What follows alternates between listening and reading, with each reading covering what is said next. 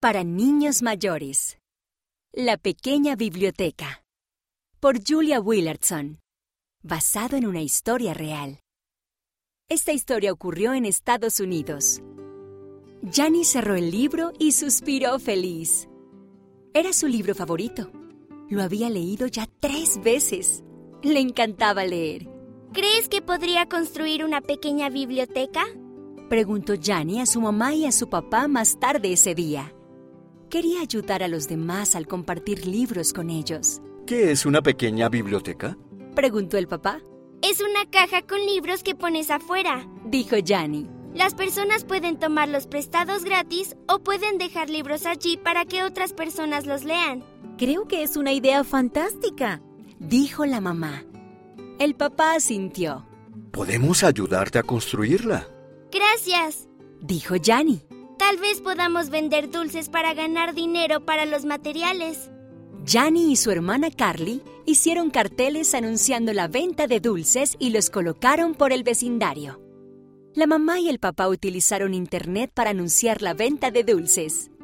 Jani estaba entusiasmada. Además, se divirtió mucho elaborando los dulces. Preparó galletas, barritas de cereales crujientes y bolitas de nieve dulces. No tardó en llegar el día de la venta de dulces. Jani y Carly y su amiga Bella pusieron una mesa en el jardín y vendieron dulces a muchos de sus vecinos. Algunas personas también donaron dinero adicional. Jani puso todo el dinero en un frasco especial. Después de la venta de pasteles, tuvo otra idea. Participó con algunos de sus dulces favoritos en un concurso en la feria del condado y ganó un premio y puso el dinero del premio en el frasco con el dinero que ya había guardado para su pequeña biblioteca.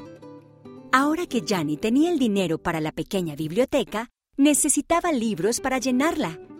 Fue de puerta en puerta y pidió a los vecinos que donaran los libros que ya no necesitaran. Algunos amigos también pasaron por allí para dar libros a Jani.